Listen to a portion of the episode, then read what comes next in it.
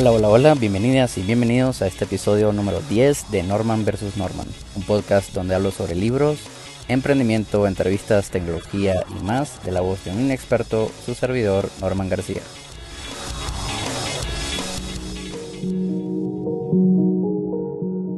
Y en el episodio de hoy hablaré sobre la salud mental y cómo específicamente la población migrante lidia con este tema tan importante pero muchas veces ignorado.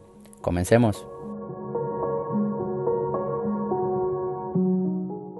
Antes de comenzar, quiero dejarles dos advertencias muy importantes. La primera es que lo que escucharán hoy serán relatos de mi experiencia personal como inmigrante y cómo la salud mental ha afectado mi desarrollo en el extranjero y qué tanto se habla de esto. Entonces es mi perspectiva única y personal sobre el tema. Y la segunda es que no importa lo que escuches aquí hoy, si sientes que te encuentras en una situación de ansiedad, depresión o cualquier otro síntoma que esté afectando tu estado de ánimo, consulta inmediatamente con un profesional. La ayuda psicológica profesional siempre será la salida a temas de salud mental y no debes tener pena o siquiera duda de solicitarla.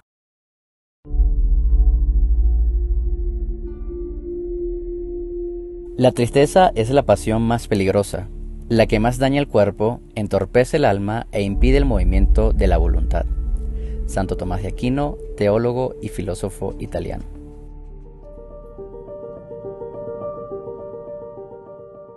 La depresión para mí nunca fue un tema de atención. Como muchos en Latinoamérica, la importancia de la salud mental es mitigada por problemas que consideramos más urgentes. Depresión, ansiedad, bipolaridad y otros trastornos que tienen una seriedad y atención exclusiva por parte de psicólogos y terapeutas son sobrevistas por nuestros padres, amigos, maestros y más. Para el venezolano común, la frase salud mental va acompañada ¿y eso qué es y con qué se come? Y la exclamación me siento deprimido siempre la sigue un se te quita durmiendo o sal a jugar. Y aquí no busco culpables, o por lo menos no a mi alrededor, porque es definitivamente el sistema el que ha fallado de proveernos de educación de calidad que incluya temas de salud mental, psicología para jóvenes y entre otros. En el libro La enfermedad depresiva de Henry Lou y Thierry Gallarta, los autores narran El monto de los ingresos, la naturaleza o la precariedad del empleo, la calidad de las condiciones de alojamiento y apoyo social son elementos de riesgo depresivo. Otras tantas comprobaciones que disipan el prejuicio, aún muy difundidos hasta estos últimos años, según el cual la depresión es un lujo reservado a algunos privilegiados. Y es que la depresión afecta a todos por igual, pero son los grupos vulnerables los que mayormente no solo no saben cómo identificarla, sino tampoco cómo tratarla. En Venezuela, y con el agravante del COVID y el confinamiento, los casos de depresión y otros trastornos han aumentado significativamente. En un estudio realizado en Venezuela en agosto del 2020 por el Servicio de Atención Psicológica, SAP, del Centro Comunitario de Aprendizaje, refleja lo siguiente. Los primeros seis meses del año 2020, la organización superó su límite anual de consultas psicológicas. 1.407 familias, niños, niñas y adolescentes solicitaron atención psicológica y el principal motivo de consulta fueron las alteraciones de ánimo. 31% de los pacientes reportaron la aparición de tristeza, rabia, angustia e incertidumbre. De este total, 20% manifestaron riesgo o ideación suicida. Entonces, ¿qué es salud mental? Según Wikipedia, salud mental es, en términos generales, el estado de equilibrio entre una persona y su entorno sociocultural, que garantiza su participación laboral, intelectual, las relaciones para alcanzar un bienestar y calidad de vida. Y esto lo completa la Organización Mundial de la Salud diciendo que la salud mental es un estado de completo bienestar físico, mental y social, y no solamente la ausencia de afecciones o enfermedades. Es decir, es nuestro estado anímico, nuestra capacidad de desarrollo físico, social y mental, nuestra libertad de expresión, nuestra libre y apta comunicación y relación con nuestro entorno que incluye amigos, familiares, cultura, esparcimiento y más. Y a todo esto, ¿qué pasa cuando llevamos nuestra salud mental en una maleta, por necesidad bien lejos de nuestro entorno? Cuando esto ocurre, el concepto de salud mental se desmorona totalmente porque no tenemos un sistema que soporte, apoye y promueva nuestra libertad de expresión, nuestra conexión emocional con nuestros seres queridos, ni siquiera asistencia profesional psicológica. Es decir, Para el inmigrante, la salud mental se convierte en eso que nunca sacamos de la maleta.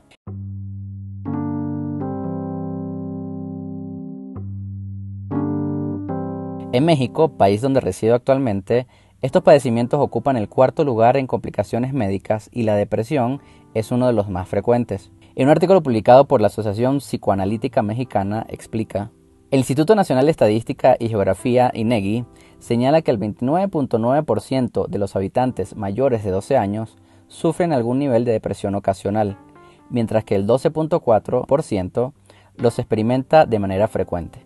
Las estadísticas también señalan que tan solo en el 2016 se registraron 6.370 suicidios en el país. A pesar del fuerte impacto que tiene esta enfermedad en México, el número de personas que no sabe que la padece es muy alto, debido a que la desestima, tarda en buscar asistencia adecuada o cuando la busca no la encuentra. Entonces, para el inmigrante latinoamericano que va a otro país cuya cultura sobre la salud mental no es la adecuada, Cuidar su propia salud mental es una tarea difícil, tarea que por los primeros años en el extranjero jamás tratamos.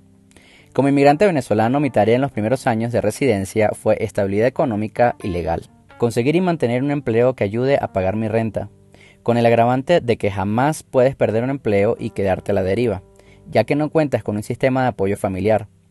Como inmigrante, regresar no es una opción, o lo logras o lo logras. Los papeles y las mil diligencias que debes corresponder con el gobierno para estar legal en el país, ya que sin papeles no te contratan. También como inmigrante no puedes dejar atrás las relaciones interpersonales. Acoplarte a tu nuevo hogar, conocer nuevas personas, afianzar lazos de amistad son algunas de las cosas muy necesarias.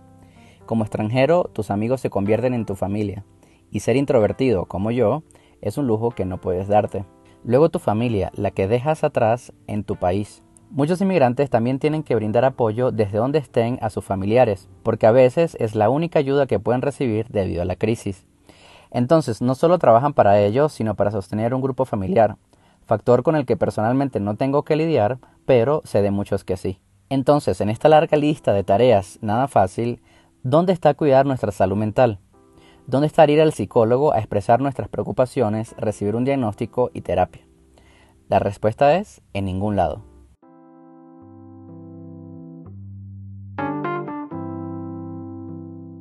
Como inmigrante, escogemos la ardua tarea de sobrellevar nuestros sentimientos con trabajo duro, largas jornadas laborales, resolución de problemas diarios, entre otros. Esto no quiere decir que no sentimos depresión, ansiedad y otras cosas, pero para ese entonces desconocemos que esto existe o escogemos ignorarlo por completo. No es solo hasta que, si tenemos suerte y la logramos, llegamos a un nivel estable de vida donde ya podemos ocuparnos de nosotros y nos tomamos el tiempo de investigar lo que sentimos, de dónde proviene y cómo solucionarlo.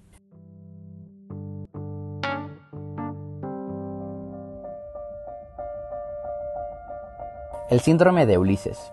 Según Wikipedia, el síndrome de Ulises, también conocido como síndrome del emigrante con estrés crónico y múltiple, se trata de un fuerte malestar emocional que viven las personas que han tenido que dejar atrás el mundo que conocían en situaciones extremas. Es un cuadro psicológico que sufren millones de personas en el mundo. Este duelo migratorio es un proceso de reestructuración de la persona ante la separación o pérdida de algo que es importante para ésta. El síndrome de Ulises también contempla una parte clínica donde incluye sintomatología depresiva, de ansiedad, entre otros.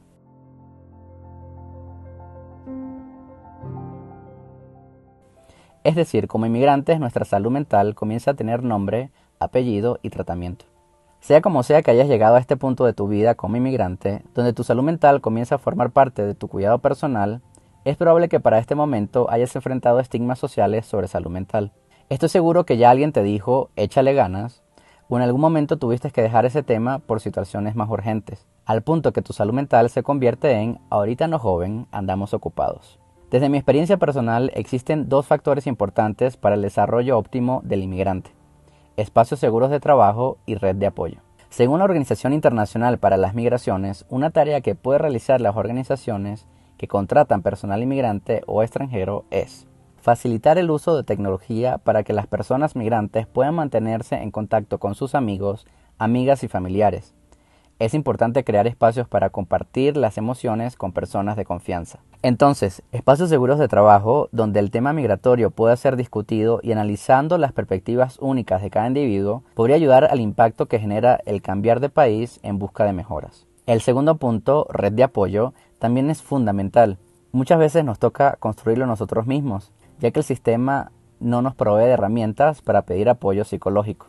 También es cierto que construir una red de apoyo toma tiempo. La revista digital de la Asociación Psicoanalítica Mexicana describe, a escala personal hay muchas recomendaciones. Hacer ejercicio, comer saludablemente, tener redes de apoyo de amigos y familiares, pero quizás la principal es animarse a preguntar y pedir ayuda, tal como lo haríamos si tuviéramos cáncer o diabetes. Y en este punto me quiero enfocar. ¿Qué podemos hacer como individuos y qué me ayudó personalmente a lidiar con este tema? ¿Qué hacer con tu salud mental como inmigrante?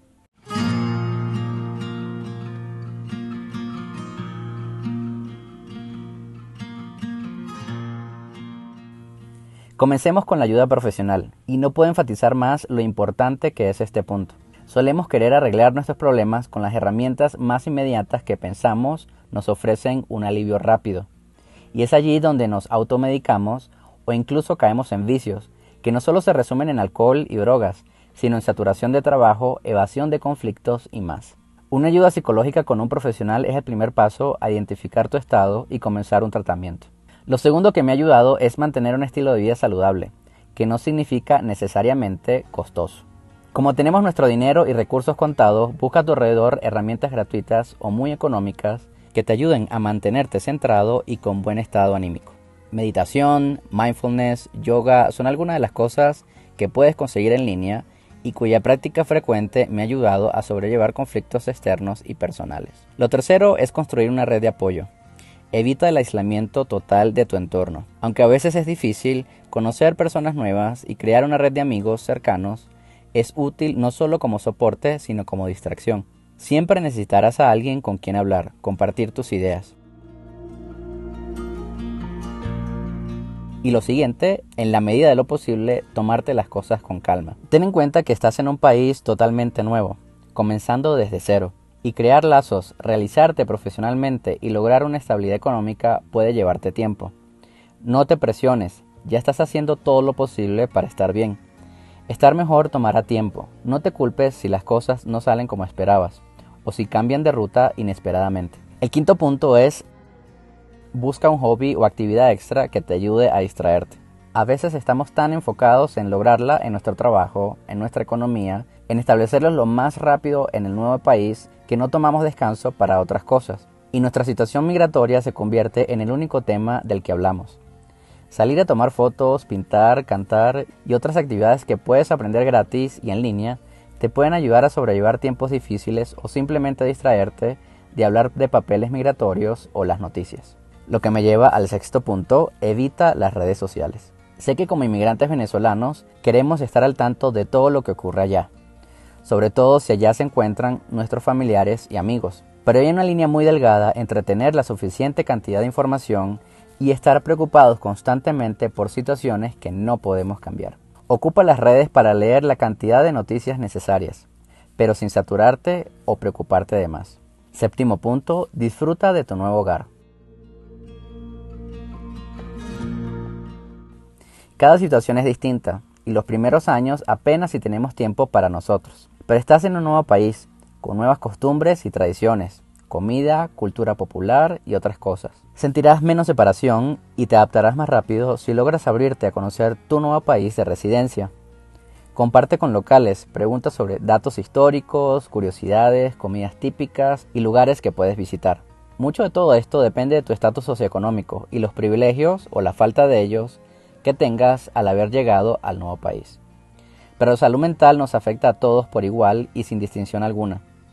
Podemos argumentar que quienes tienen mejor situación económica y cuentan con privilegios del sistema de apoyo podrán lidiar mejor con conflictos depresivos. Pero esto no significa que tu salud mental tiene menos importancia solo por tener más carencias. Como inmigrantes, la salud mental es un tema poco discutido, pero que resuena en cada una de las personas que deben dejar su país de origen para encontrar mejoras de vida.